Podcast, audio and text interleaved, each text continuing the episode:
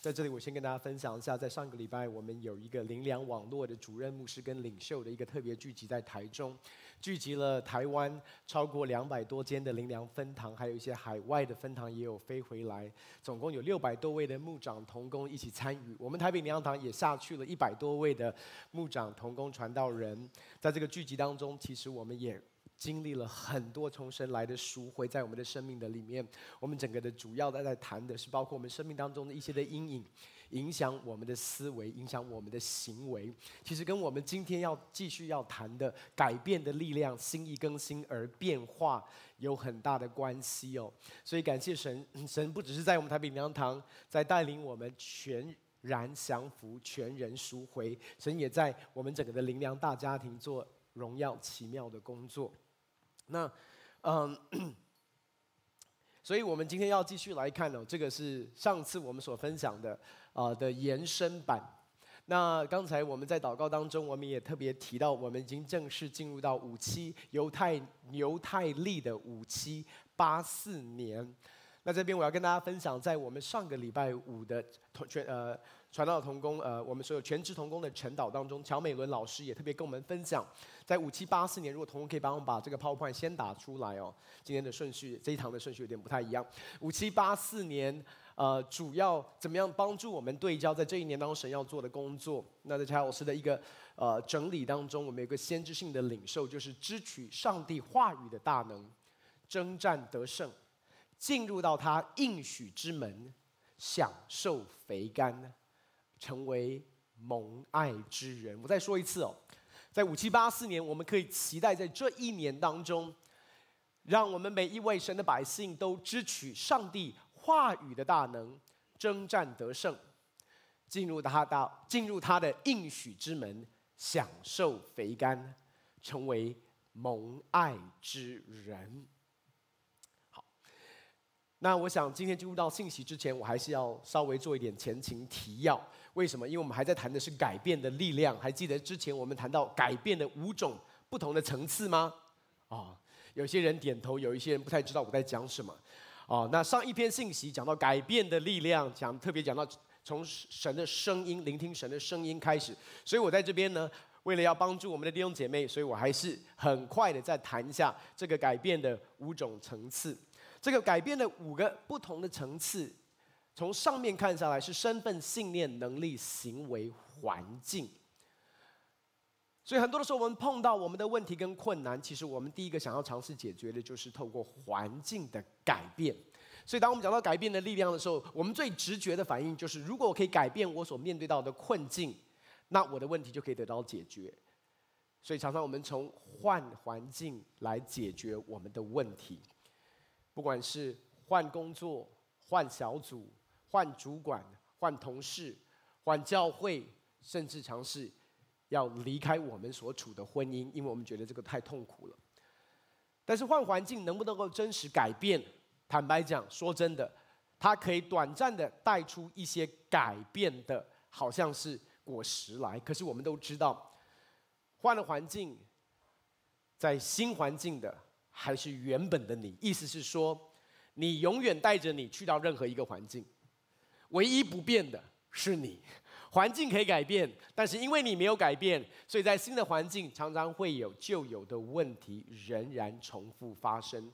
所以我们就认出一件事：真正可能需要改的是谁？是我们，是自己。所以我们开始检讨我们的行为。那在这个层次的里面呢，我们会试试着怎么样？大部分我要说的是，大部分的，不管是从心理的辅导也好，或者是咨商也好，或者是这些呃帮助我们呃自助的课程，或者是潜能开发的课程，又是所有其他的宗教，都是尝试在这个层次帮助人。那怎么样帮法？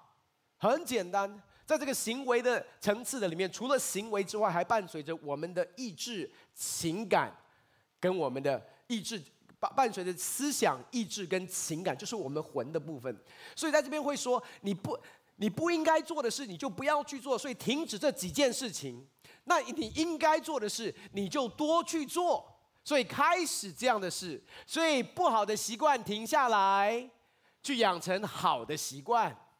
又或者是在我们的情绪的里面，不应该有的情绪就停下来，应该有的情绪你就更多的去操练，不要乱发脾气。有多少人知道，我们发脾气都没有，都不是刻意要乱的。了解我在说什么吗？它是一个很直觉的，就生出来。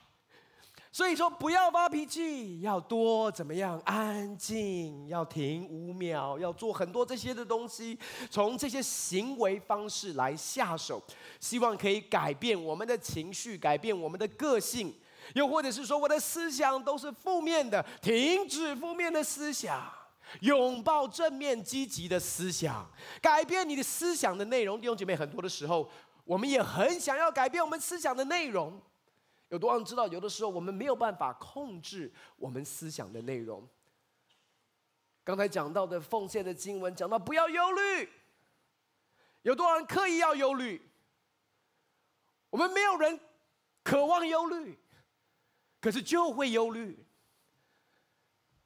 我们很想思想我们自己有多贵重，可是怎么看就不贵也不重。所以你发现，我可以告诉我自己应该怎么想，我也觉得应该要怎么做。可是问题是，你发现，在影响我们行为的这个层面，更高的一个层面是什么？是能力，就是我知道我应该要做什么。我的问题是我就是做不到啊。所以换句话说，我们在行为的层面有没有可能可以打理，或者是说带来一些的改变？是可以的。我们在上面信息有谈到，耶稣讲到一个比喻，乌鬼离开之后，那个地方看起来是什么？是打扫干净，是装饰好的。所以我们也可以看似打扫干净、装饰好。所以在行为这个层面是有一些改变的可能。可是你会发现，那个改变的可能常常是这样：好像已经突破了，后来又软弱跌倒；好像已经得胜了，可是又后来挫败跌倒。所以我们常常会在一个循环的里面，叫做认罪悔改，好像经历得胜，又软弱；认罪悔改，经历得胜，软弱悔改。而且我告诉你，在那个得胜之后的软弱，通常带着一个更大的一个打击，就是你感觉你功亏一篑，你前功尽弃，你之前所付出的都白费了。那为什么这样的改变是受到限制？又或者是说，我们其实的能力允许我们的改变是有限的？因为有一个影响我们行为、影响我们思想、影响我们情感的，就是在这个能力。我们之前也提到，这个能力好像是一个恒温器一样，一个恒温器它就限制了这个空间它的温度的温差可以有多多，也可以有多大。所以常常在我们的能力的里面已经限制了。我可以做的改变，我当然用过我自己的体重做例子，在这二十年当中，我每一次减重都成功，每一次复胖更成功。意思是说，当他离开我的时候呢，他都会跟我说：“I will see you later, I'll be back。”所以我可以减重，可是我没有办法持续在一个健康的体重的里面。不是我没有能力，但很多人是连可能你可以减个三公斤，可是就是减不到五公斤。我只是用减重做一个例子，在我们生命当中有很多的需要改变的领域，你会发现你可以好像有一点点的突破，后来又什么，又反扑回来。那么这个能力为什么会被困住、被限制住？其实是有一个在影响我们能力，以及我们的行为受到局限，又或者是在我们所处的环境当中活出那个生命的亏损，是什么？叫做信念。所以，为什么我会持续在复胖跟减重不断的打转？因为其实我整个对我自己的身体的一个形象，对我自我认识的一个信念是扭曲、是错误的。那这个信念跟我们刚才讲到第二个层次里面。讲到我们的意志、我们的情感跟我们的跟跟我们的思想很不一样，因为思想跟信念是不一样的。思想是你可以拥有很多的知识，你也同意这些的知识，可是问题是它停留在知识的里面。信念是在我们的心里面，它是在潜意识，所以很多的时候，我连我们的信念到底是什么，我们都不一定讲得出来。我用我自己过去的例子，其实我提到我自己很长一段时间，我里面有一个非常核心的一个信念，就是我害怕被人遗弃，我渴望被人接纳，所以我的一个信念在我的里面，就是要成为一个被需要的人，一个有用的人，被团队需要，被群体需要，被我的领袖需要，被我的弟兄姐妹需要，所以那是我的信念，所以我的信念开始主导。我人生当中所有的选择，影响我的行为，影响我跟整个环境的互动。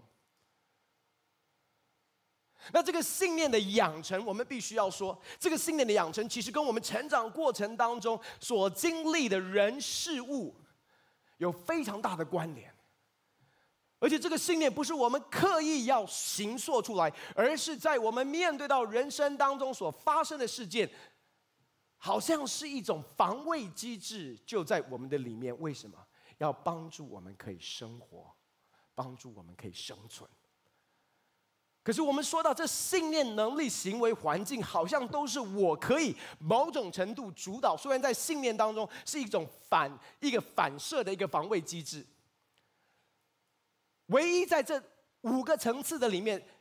是我有一个是我完全没有办法主导跟改变的，就是身份。因为当人犯罪堕落之后，我们与神隔绝，我们失去了与神连结的那个生命的身份，这个是我们人再怎么样的努力都没有办法改变的。所以我们谈到的是真正的。改变，或者是说真正的赎回，是从哪里开始？是从主耶稣基督为我们买赎了一个新造的人的身份，那个旧事已过，都变成新的。这个身份是我们自己办没有办法为自己带来的改变，而神借着他的爱，在基督耶稣里拯救了我们。把我们再一次连回到生命的源头，还记得那个插座吗？那个延长线都记得吗？对不对？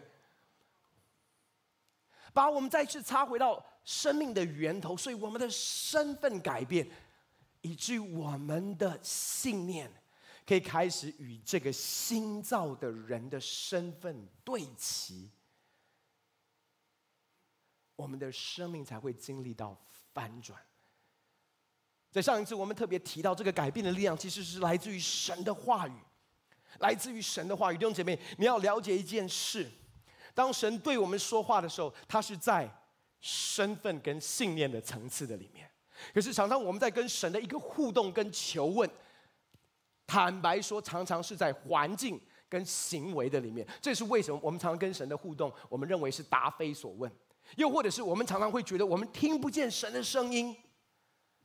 我们觉得听神的声音好像是很困难的，又或者是是一些少数的弟兄姐妹才有的。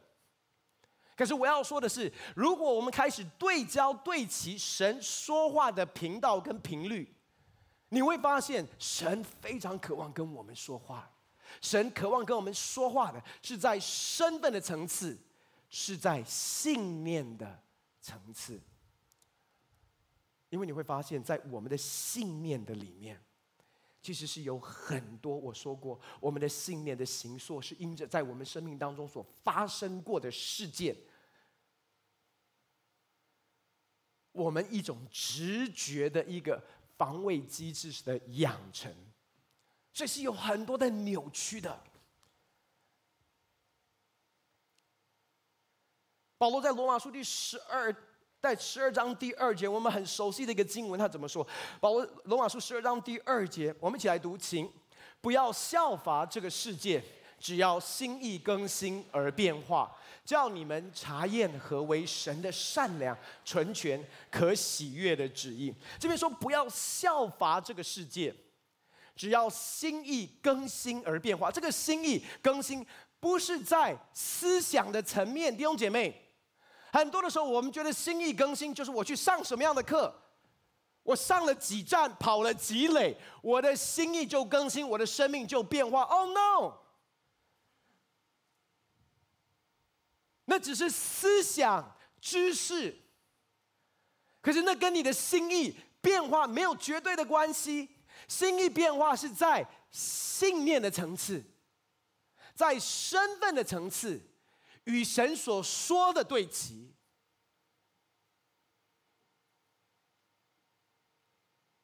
约翰在约翰福音里面告诉我们说，约翰在那边，在约翰福音里面也说：“你们必晓得真理，真理必叫你们得以自由，对不对？”可是那个晓得，不是知识上面的晓得，不是在行为层面的那个思想当中的晓得，那个晓得其实是在信念的层面当中的晓得。我们才能够进入到那个真理的那个 reality 的里面。因为弟兄姐妹，我们必须要诚实的说，坦白讲，圣经的真理，今天我们在座的大部分，如果你不是第一次来到教会，或者是你做基督徒一段时间，我们今天讲的一些的真理，你都会同意。耶稣爱不爱你？爱。我们都知道，你到三楼儿主那边儿童主日学。问他们耶稣爱不爱你？爱。可是为什么当我们进到人生的一些不顺遂，我们第一个挑战的就是神你在哪里？你爱我吗？我们都知道以马内利的神与我们同在，他是与我们同在的神。可是为什么我们会觉得你在哪里？我感受不到你，我很痛苦。我们也知道他是垂听祷告的神，可是常常我们的祷告，我们觉得你有没有在听？其实我们在想的是，你耳背啊！我要祷告几次？你发现我们的知识都丰富啊！如果你认知上面他这么渴望。让你经历到他的爱，那你为什么不喜欢祷告？你为什么不喜欢亲近他？因为你的认知里面觉得保持距离，以策，还是跟他有一个安全的距离，不要太亲近，因为不然他突然我发现我做错什么事就责罚我。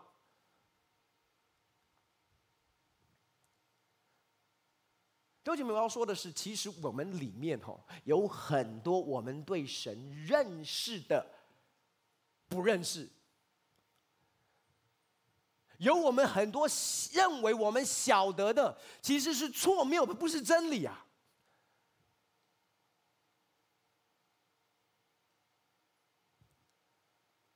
以至于我们现在没有在自由的里面，我们在辖制的里面，我们在捆绑的里面。所以，当我们今天要谈这个信念的时候，你一定要明白，这个信念其实最主要、最核心的，我们今天要来谈的，是关乎这位我们所相信的神，他是一位怎么样的神？如果我我问你，God is good，你会说 all the time，对不对？因为我们已经被训练好了，就这样回答：神是良善的，是不是？哎，你哇，你们好诚实，因为你们不太确定。你们是第一次这么诚实的弟兄姐妹，因为说真的，神是良善的，我们会大声说阿门。可是我们的心里面会说，嗯，好像没有哎。我们说 God is good all the time，其实你心里面想，sometime，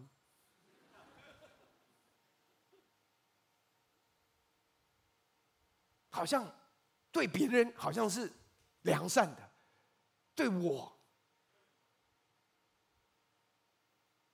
你有没有听过基督徒这样的说？我每一次要的神都不给我，我不要的他都给我。我不要去非洲，他就说我呼召你去非洲做宣教士。哎，有些人对神的认识是这样哎。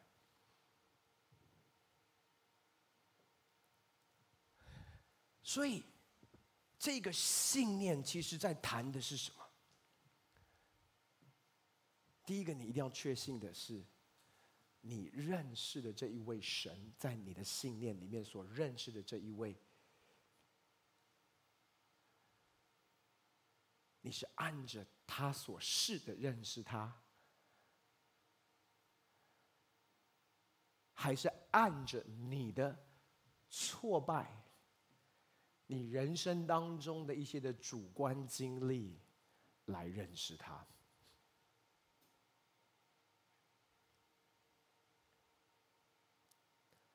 所以，第一个信念是这一位神是怎么样的一位神；第二个信念是这一位我所相信的神怎么看我。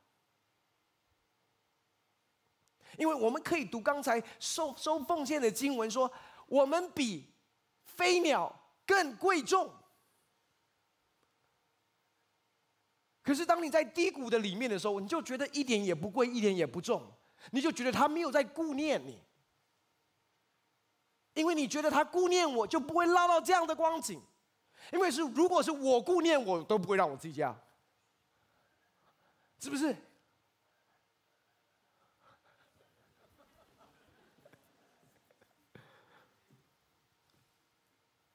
所以，这位神怎么看我？这位神真的爱我吗？六兄妹，真的，我们从儿主就学会耶稣爱我。其实我跟你讲，真的不知道，你只有在唱歌的时候知道，因为我们常常怀疑他爱不爱我。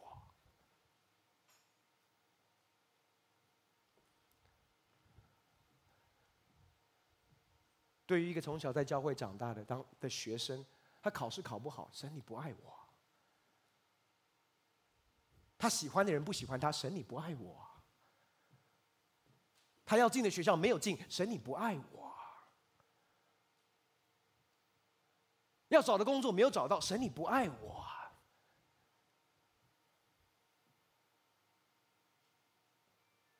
你发现？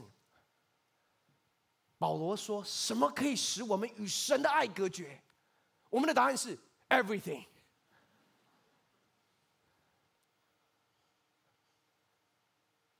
你发现，我们其实所谓的晓得，其实是很多的不晓得。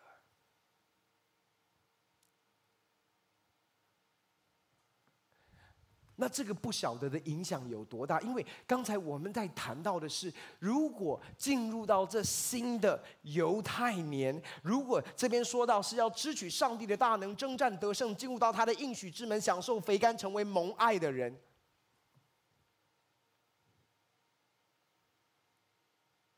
那前提是我要对他有个正确的认识，我要对他的话语有个正确的认识，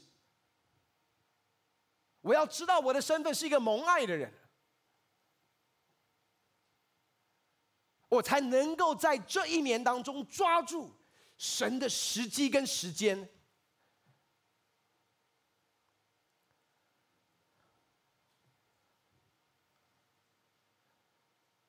那你说错误的认识会怎么样？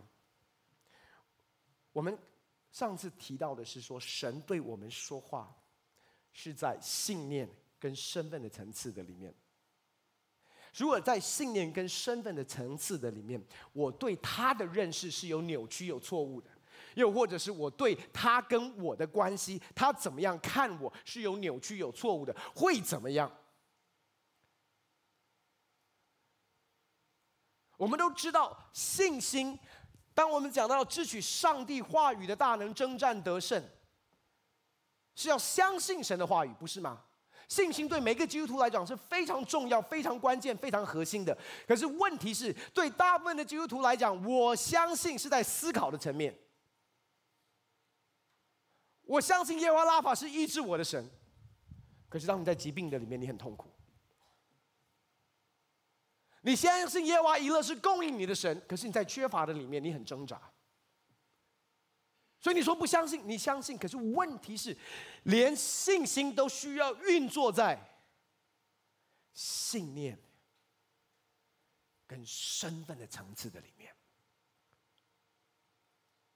我先举一个负面的例子，你来看，在马太福音第十三章五十三节到五十八节，耶稣说完了这些比喻，就离开那里，来到自己的家乡，在会堂里教训人，甚至他们都稀奇说：“这人从哪里有这等智慧和异能呢？这不是木匠的儿子吗？他母亲不是叫玛利亚吗？他弟兄不是叫雅各、约西、西门、犹大吗？他妹妹们不都是在我们这里吗？这人从哪里有这一切的事呢？”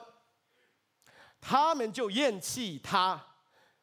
原文是因他跌倒，耶稣对他们说：“大凡先知除了本地本家之外，没有不被人尊敬的。”耶稣因为他们不信，就在那里不多行异能。所以耶稣的能力受到限制。这些人原本可以经历神赎回的工作在他们生命的里面，可是问题是神的能力受到限制。为什么？因为他们不信。那我们要来看他们不信的原因，因为一开始，一开始他们相信，这边说他们看见所发生的事就怎么样稀奇，说这人从哪里有这等智慧和异能，所以看见到了在耶稣身上的智慧跟异能，他们 amaze 稀奇，哇哦！可是很有趣哦。接下来，这边说什么？他不是木匠的儿子，他的母亲不是叫玛利亚，他的弟兄不是叫雅各、约西、西门、犹大，他妹妹不是在我们这里，所以他们认出耶稣来。你知道有一种认出是错误的认出吗？你知道税吏、税吏妓女跟罪人。认出耶稣得着拯救，可是这一群人，他们认出耶稣，他们认出什么？他们认出耶稣是他们从小长大的邻居，他们认出耶稣是从小在街口上面跟他们打弹珠、玩昂啊飘的，他们认出哎，耶稣的妹妹跟我同班过。他们认为他们认识耶稣，他们认为他们晓得耶稣，所以他们的认识，或者是错误的认识，拦阻耶稣的能力可以释放、带来赎回的工作在他们生命的里面。弟兄姐妹，我们必须要承认一件事：我们有很多的认识。或者是我们自认以为的认识。当保罗说：“你们不要效法这个世界，只要心意更新而怎么样变化。”我们在讲的改变、赎回，就是这个变化 （transformation）。转化，转化只有透过什么？心意更新。心意更新不是在思想，不是在内容，不是讲正面积极的，不是改变你的情绪，改变你的感觉。心意更新，只有在你的信念跟你的身份上面，你的生命才会有真实的翻转。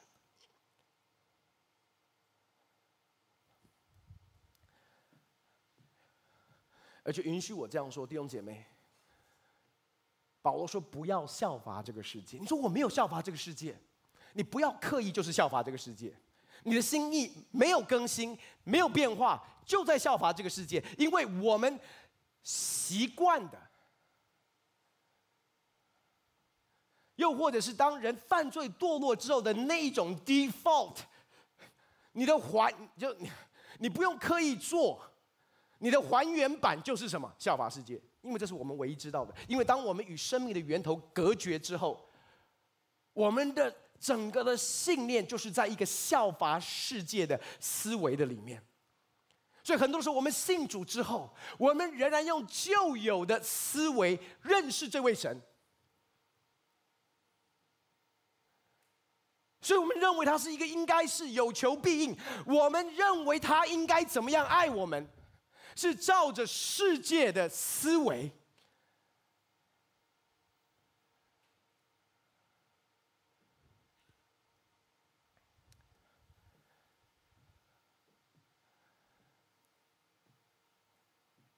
当以色列百姓被神超自然的拯救出埃及。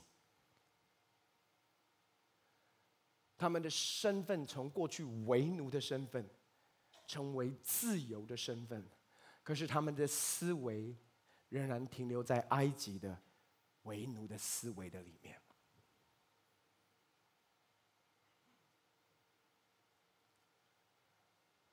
没有人刻意要效法这个世界，弟兄姐妹。可是我要说的是，有很多的基督徒。他的价值观跟世界没有两样，他生命的优先次序跟世界不认识神人排起来是一模一样的。那你说那个会因为我上了积累的课就会改变？也不会。因为那还是在知识的层面，弟兄姐妹不要误会我的意思，我不是说装备课程不重要，因为我们刚才有好多的介绍，呀，这个这个初心造就啊，这很。但是更重要的不是增加你的知识，你需要进到启示的里面，你需要让神的道是活泼有功效的道，比两刃的剑还要快的道，要在你里面做什么？要把魂与灵、骨节与骨髓都能够刺入剖开，把心中的思念跟主意都辨明，在哪一个层面？信念的里面啊！你的信念里面有很多的思念跟主意，都是效法世界的，都是不合神心意的，都是扭曲的。而如果你用那样的信念去认识神，你就会像在。耶稣家乡的这些人一样，明明看见他的智慧，看见到他的异能，却因为他们的不信，拦阻神的能力运行在他们中间。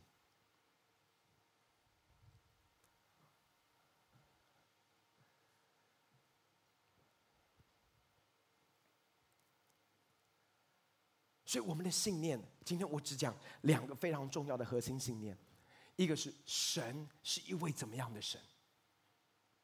另外一个核心信念，这位全能的神创造宇宙万物的主宰，他怎么看我？他跟我的关系是如何？我在他的眼中真的是贵重的吗？哪里贵哪里重？因为当你不知道的时候，你看见飞鸟，你也不觉得我会被照顾。你也同意不要忧虑。你也同意应当义无挂虑，可是你全身挂的就是虑。你也很想交托，就是交，就是脱不了手。每一次祷告就交，然后呢，阿门又拿回来。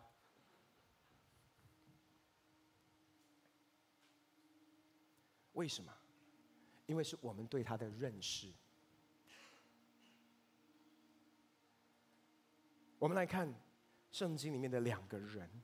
他们对神的认识是一个怎么样的认识？罗马书第四章十七节到二十二节，亚伯兰所信的是那叫死人复活、使无变为有的神。他在主面前做我们世人的父。如经上所记，我已经立你做多国的父。他在无可指望的时候，因信仍有指望，就得以做多国的父。正如先前所说，你的后裔将要如此。他将近百岁的时候，虽然想到自己的身体如同已死，撒拉的生育已经断绝，他的信心还是不软弱，并且仰望神的应许，总没有因不信心里起疑惑，反倒因信心里得坚固，将荣耀归给神，且满心相信神所应许的必能做成，所以这就算为他的义。你看见了，亚伯拉罕在这里，圣经上说他将近百岁的时候，想到自己的身体是什么，如同已死，撒拉的生育已经断绝。我，你知道。一个真正的信心，不是盲目的否认事实，因为事实是他的身体已死，撒拉的生育已经断绝。坦白讲，从来没开过，这是事实。你不要做一些事，不要变成属灵兮兮的基督徒。感冒的时候，他就哦，为你祷告，我没有生病，因他受的鞭伤，我已经得医治。耶和华拉法是医治我们的神。我要做信心的宣告，弟兄姐妹，不要做一个超级怪的基督徒。你生病就生病，你咳嗽就咳嗽，你确诊就确诊，It's OK。但是在这边他说什么？他信心不软弱，为什么？因为我要说的是，信心不是来自于环境。弟兄姐妹，我们的问题是，我们的信心是来自于仰望环境。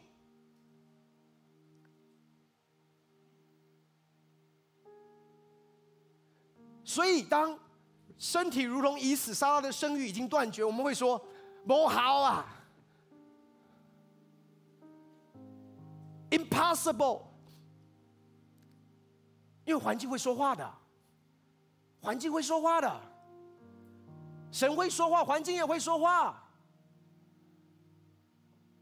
你仰望环境，你的信心一定是软弱的。这边说什么？仰望神的应许。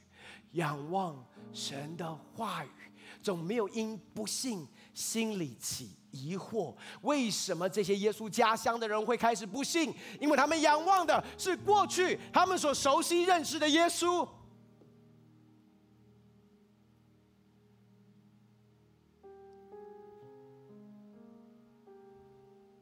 说仰望，仰望神的话，弟兄姐妹。信心是来自于在你的信念当中，你开始仰望神，你就不会因不信心里起疑惑，反倒因信心里解得坚固，将荣耀归给神，且满心相信。我们要来看哦，他的信念，因为满心相信，英文叫做 fully persuaded，他完全被说服到一个地步，成为他的核心信念。他满心相信什么？神所应许的。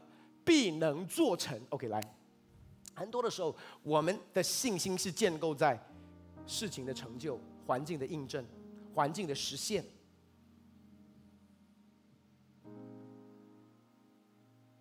意思是说，我们的信，你相不相信这件事会发生？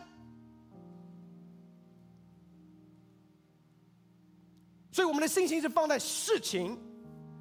可是亚伯拉罕不是。他的信心是放在不是应许上面，而是应许的这位神。他满心相信，不是这件事会发生，他满心相信，是因为神说了，就必定会发生。啊，你我我觉得你没有感受到这个。亚伯兰相信的。不是应许，他相信的是神的信实。他相信的是这位应许我的是信实的。如果应许你的不信实，你干嘛去相信啊？那我们的问题是因为我们活在一个不信实的社会跟文化的里面，常常有人承诺之后就跟你讲啊，拍谁啦，忘记了。我们做父母亲的也是一样，常常跟孩子承诺完之后，就说啊，爸爸这个礼拜哎呀忙啊，有很多的服饰啊，不能带你去公园。可是我告诉你哦，每一个孩子他的长大，他都完全相信你说的话就必成就，直到没有成就开始。他满心相信今天承诺的这一位是信实的，意思是说，要么你不说，你说他就一定会发生。只是时间的问题，所以在时间的等候的过程当中，他没有因不信心里起疑惑，哎，他也没有因为时间拉长了之后心里软弱，没有，因为他对这一件事的信心是建构在承诺的这一位，他是信实的。有一次，在一个在在在一个香港的回家的聚会当中，那次刚好。有一个桥段是他们邀请我去分享我自己怎么样从一个孤儿的历程当中走进到天父的爱，成为神，活出神儿子的那个荣耀。所以我在简短分享完之后，我后来坐下来，然后有一位老先生坐在我旁边。那他是谁？他是青年使命团团 Youth with a Mission YWAM 的创办人，Lauren Cunningham，今年已经八十八岁。如果你有听过青年使命团，他们就是动员在过去五十年当中，整个普世宣教非常重要的一个机构跟一个团队，特别是年轻人去宣教这一件事。然后你知道他这位老先生是全世界每一个国家他都去过，还有不是国家的地区，包括南极跟北极他都去过。所以他就坐在我旁边，他就开始跟我聊天。他说：“你刚讲的，我也有经历过。”然后他就跟我们分享一个小故事。他说：“你知道为什么我可以这么容易回应神？当神每一次说话，我就可以回应。”他说：“因为我从小到大，我我自己原生家庭的父亲是一个非常信实的父亲。他只要跟我说过的话，一定会做到。他只要跟我做的每一个承诺，都一定会发生。如果不会发生，他也会刻意的跑来跟我道歉，说对不起，我之前答应的事，这一次没有办法做到。但是他会直接的告诉我，什么时间点一定会发生。他说，所以我从小在这样的一个文化里面长大。”所以对于我来说，我爸爸讲的话就一定会发生。所以当我认识这位神的时候，他一说，他说我最自然的反应就是相信啊，就是跟随啊，就是跨越出去啊。亚伯兰所相信的是神的信实，他对这位神的认识是，就是出于神口里的话。没有一句不是带着能力的，带着能力干嘛？来成就这话语所说的。当乔老师说我们要来支取上帝话语的能力，第一个，你知不知道这位说话的应许你的，有能力可以成就这话语所说？再怎么不可能，再怎么样听起来天方夜谭，因为说的是他。就一定会成就。你的信心不是在那个话，你的信心是在说话的这位神。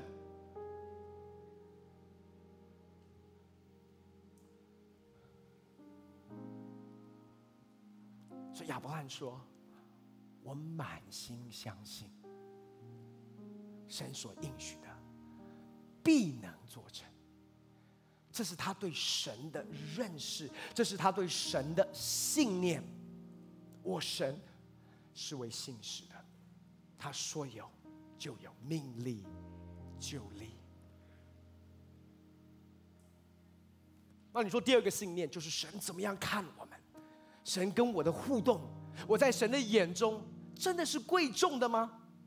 贵在哪里？重在哪里？我们来看保罗怎么样尝试回答这个问题。保罗在罗马书第八章三十五节说：“谁能使我们与基督的爱隔绝吗？难道是患难吗？我们的答案是是的。难道是困苦吗？我们的答案也是是的。是逼迫吗？是的。是饥饿吗？是的。是赤身露体吗？是的。危险吗？是的。是到底。我们的问题是我们都是透过环境来认识神的爱。我们透过环境，我们是仰望环境。”来看神是否真正爱我们。我要告诉你，这是效法世界的思维。意思说，如果你爱我，就会给我一个人生，没有患难，没有困苦，没有逼迫，没有饥饿，没有赤身露体，没有危险，更不要刀剑。这些都留给我的敌人，那你就真的很爱我，是不是？所以，当我们经历到患难困苦，我们第一个会挑战的是：神，你在哪里？因为如果我爱我，我不会用这种方式哎。因为我在没有信主之前，我求的平安就是不要有这种人生啊！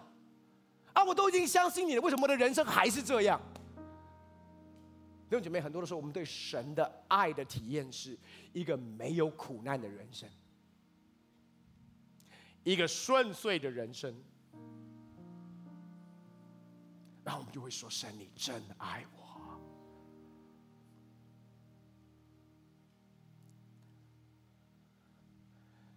可是保罗说什么？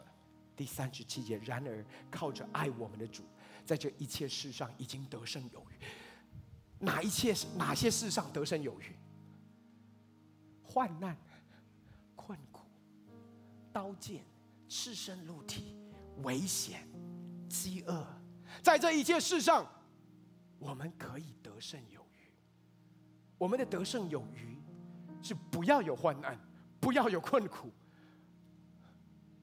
可是他的得胜有余是在这一切的事上，你仍然可以得胜有余，因为我深信。来，我们来看保罗的深信哦，因为现在讲到保罗的信念哦，他深信什么？你要注意听好，他深信，无论是死是生，是天使是掌权是有能的，是现在的事是将来的事，是高处的，是低处的，是别的受造之物，都不能叫我们与神的爱隔绝。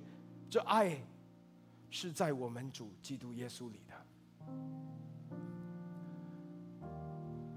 保罗深信一件事，就是没有任何的人数可以叫我与神的爱隔绝。为什么？因为这爱是在主耶稣基督里的。OK，这个爱是在主耶稣基督里的，什么意思？意思说，保罗对神的爱的定义跟你我很不一样。我们对神的爱的定义是生活当中的顺遂、祝福，没有患难，没有逼迫，没有困苦，这叫做神，你很爱我。可是保罗的定义是什么？他说：“没有任何的人数可以叫我们与神的爱隔绝，这爱是在主耶稣基督里的。”对于神的爱，保罗只有一个定义，一个体验。因为我们在谈的是，我在神的眼中真的有价值贵重吗？保罗在说的是，这爱是在主耶稣基督里的，意思是说。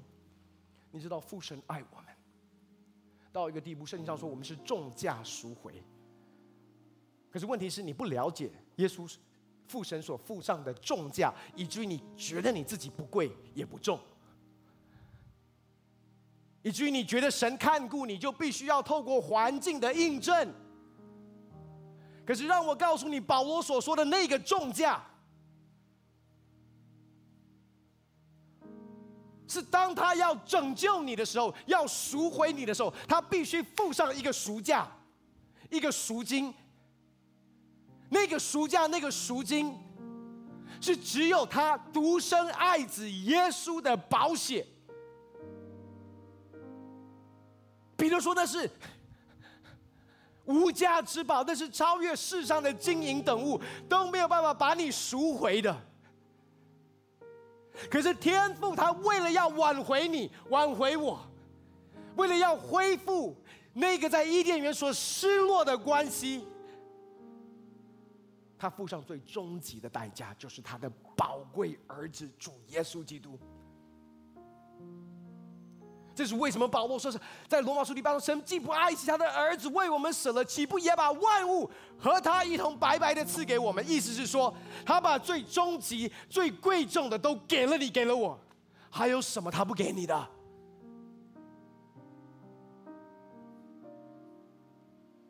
所以保罗说。这一件事，当我还做罪人的时候，当我还在沉沦的时候，当我还不知道怎么爱他的时候，他先爱我，透过他的独生爱子的牺牲，我知道他爱我。我每一次看十字架，我知道这保罗在说的，这是是他对我的爱，而这一份爱是超越环境。这是为什么？当他在牢里面，在腓立比书说，他可以说：“你们要喜乐。”我在说：“你们要喜乐。”你们靠主常常喜乐。为什么？因为喜乐不是靠环境，靠环境的喜乐非常的短暂。你有没有换过新车？新车的喜乐，一个礼拜、两个礼拜，反正就是第一次被刮到就没喜乐了。可是我要告诉你，保罗抓到一个秘诀，他要告诉你，在我们的信念当中，这个同样的秘诀，就是如果那个爱，你明白你是他重价，当他想到你的时候，他为了要与你连结，与你恢复那个关系，他甘愿牺牲他的爱子耶稣基督，这是你的价值，这是你的宝贵。你知道你有多贵重吗？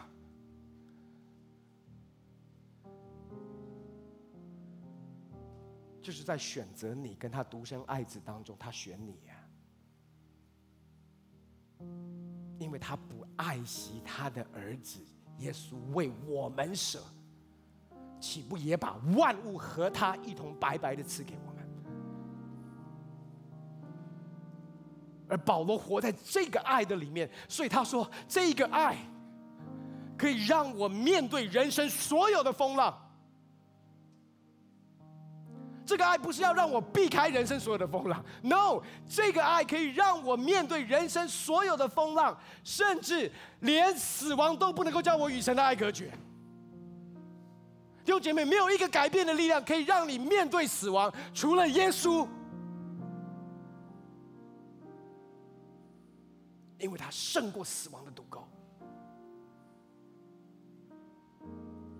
你发现这一份爱，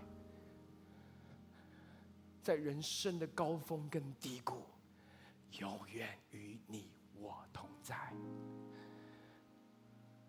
在患难中与我同在，在刀剑里与我同在，在逼迫当中与我同在，在困苦当中与我同在。连在面对死亡，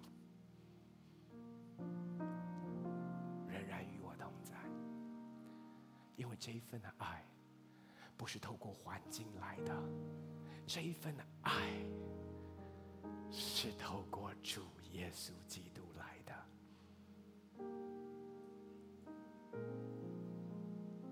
当你住在这个爱里，当你住在这个爱里。弟兄姐妹，我要告诉你，你的信念开始改变的时候，到圣经里面说，他是我们的避难所，是我的山寨，是我所依靠的，是我的平安，是我的力量，是我的盾牌。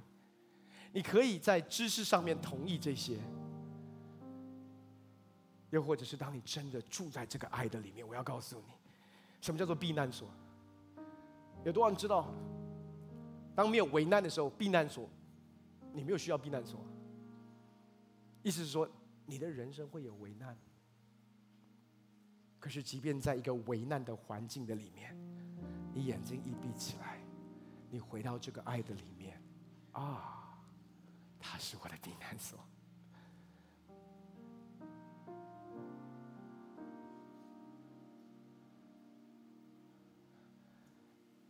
当你在逼迫的里面，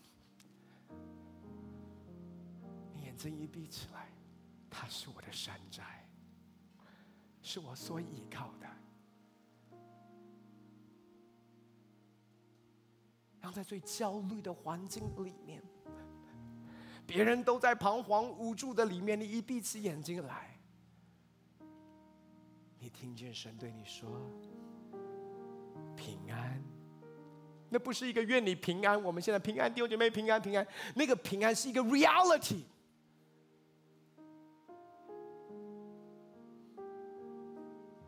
是你的环境险恶，就像亚伯兰的身体已死一样。可是有另外一个 reality，在神的话语的里面，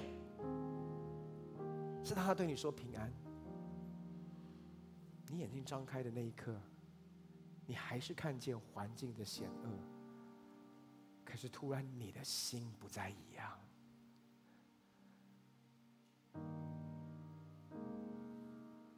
因为比你环境险恶更真实的，叫做主的平安。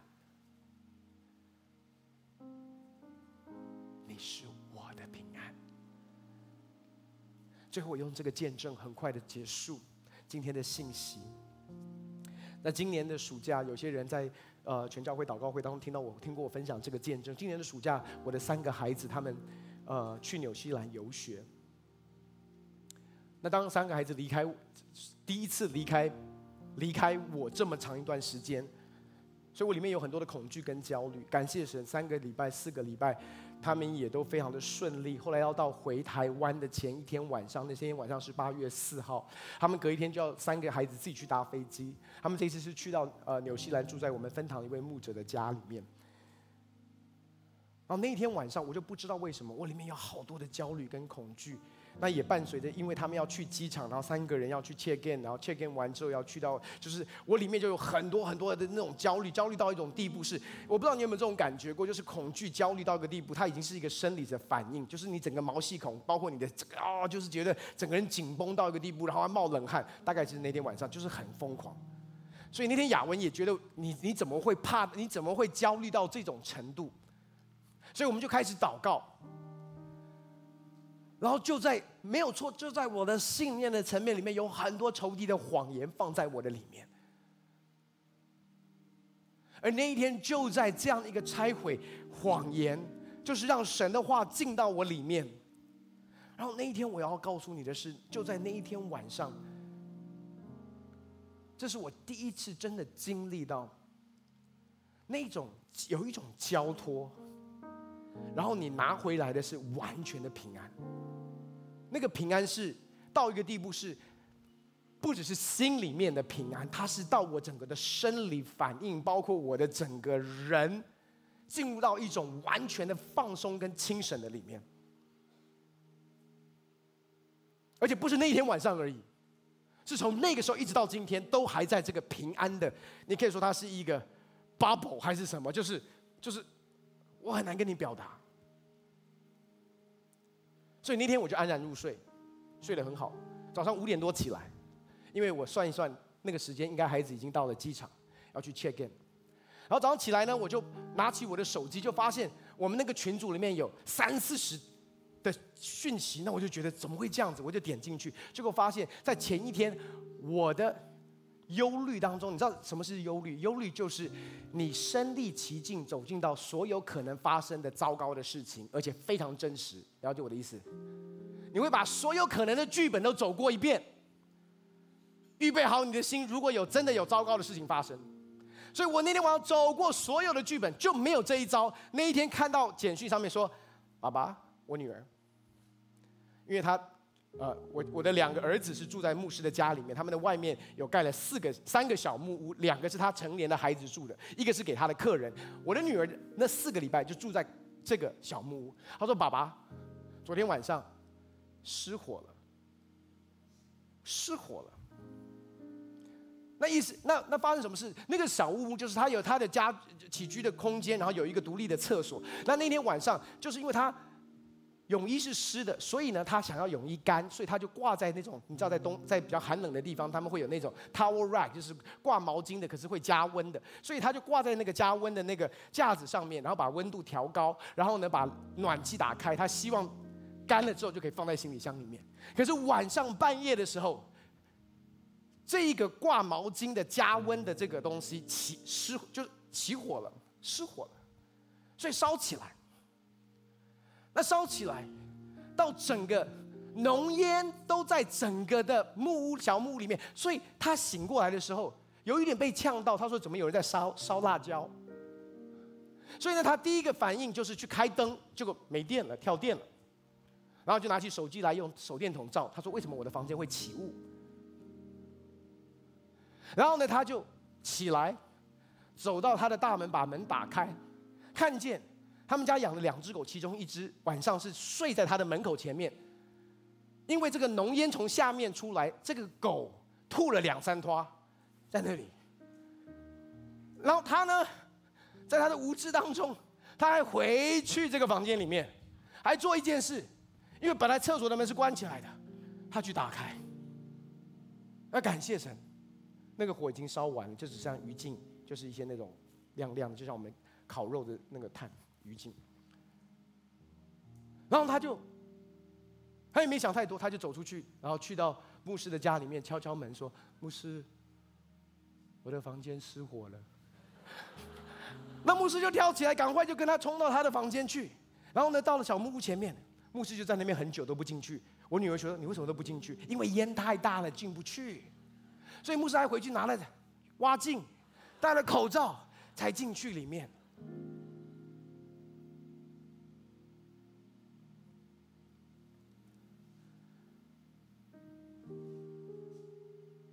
我给你看这个影片，因为有影片有证据。来，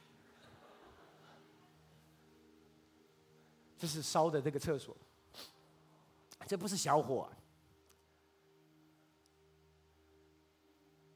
可是你有没有看到毛巾没有烧着，卫生纸都没有烧着？所以我我我的第一个反应是，我就跟那个牧师说：“哇，你们小木屋用的材质真好，是防火的材质。”他说：“牧师完全没有，在纽西兰没有人木屋会用防火材质。然后他们的童工才跟我说，之前他们家有一个童工的家里面有木屋，一烧就整个烧毁。他说在那边是烧就烧完，不会停下来。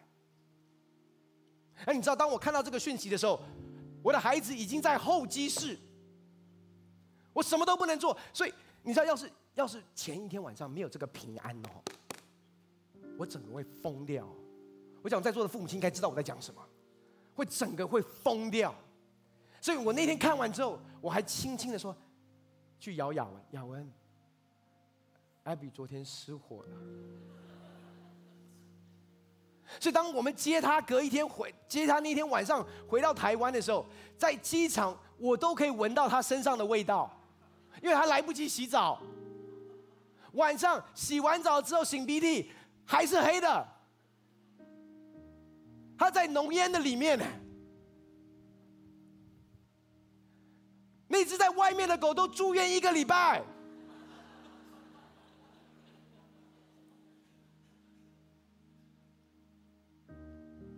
弟兄姐妹，知道那天这个平安，我我我真的要告诉你，有一个 reality，而且你知道我我我我我回回头来在思想这件事的时候，你知道那一天晚上在焦虑当中，我领受从神来的平安，但是不只是这样。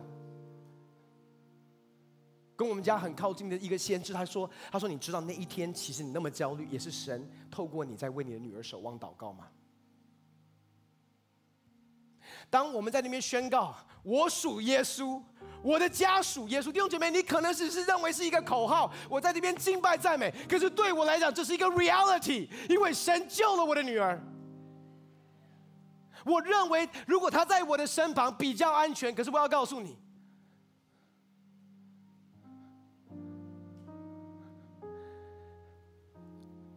神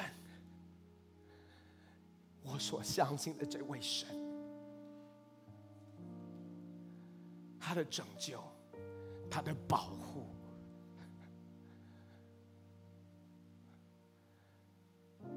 隔了几千公里，我能够做什么？隔了这么远的距离，我能够做什么？我什么都不能做，甚至我醒来的时候，他已经在去，他已经在候机室。所以弟兄姐妹，我要告诉你的是。你可以风闻有他，又或者是你可以说我要亲眼见你。当你亲眼见他的时候，弟兄姐妹，我要告诉你，你的生命真的会改变。我们从位上站起来。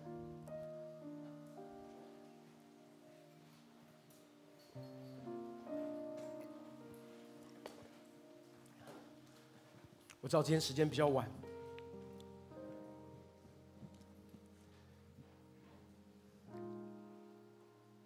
但是那天晚上，我有一个全新的经历，就是他是真的是我的平安。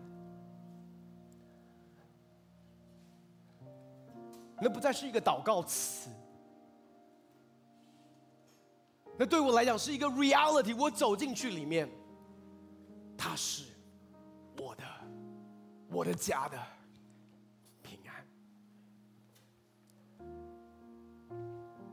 要不最后，我邀请你把你眼睛闭起来，你手按在你的心上，我要来为你祷告。因为神在呼召我们，神在呼召我们每一位，在我们的信念跟身份当中与他对齐，是按照他所示的认识他，不是我们所认识的认识他。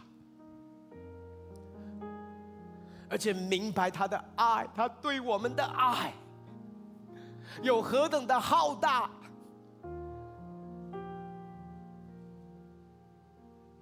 当你从他的眼中认识你自己，你才会从你对你自己的错误的认识里面，真正活出他眼中的你。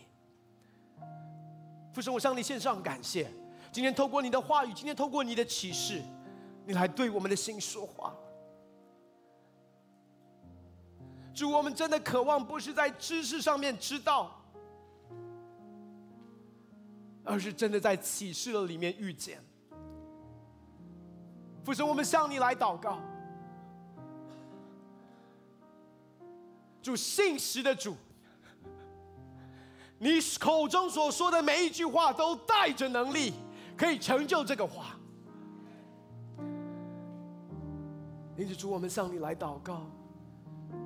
主，让我们先相信你的信实，以至于我们可以透过你的话语，支取能力，征战得胜。因为这一年，你期待。你也预备我们，要走进应许的门，得享你为我们预备的肥甘，因为我们每一位都是你荣耀的蒙爱的儿女，所以我就宣告，这样的事成就在每一位弟兄姐妹的生命当中。但愿主耶稣的恩惠、天父的慈爱、圣灵的感动与交通，常与我们众弟兄姐妹同在。我们宣告，这一年是得享肥甘的一年。祷告，奉靠耶稣的圣名，阿门，阿门，阿门。掌声荣耀归给神。我要邀请我们的。祷告团队跟牧长团队来到台前，我们的聚会就要结束。但是如果你有任何的需要，不管是身体上面的需要，又或者是今天所谈到的，你觉得神在激动你，或者是你对神过去有些错误的认识，你需要我们祷告帮助破除这些的谎言，在你生命当中的，可以来到台前接受我们祷告团队牧者的一个服侍。我们下个礼拜见。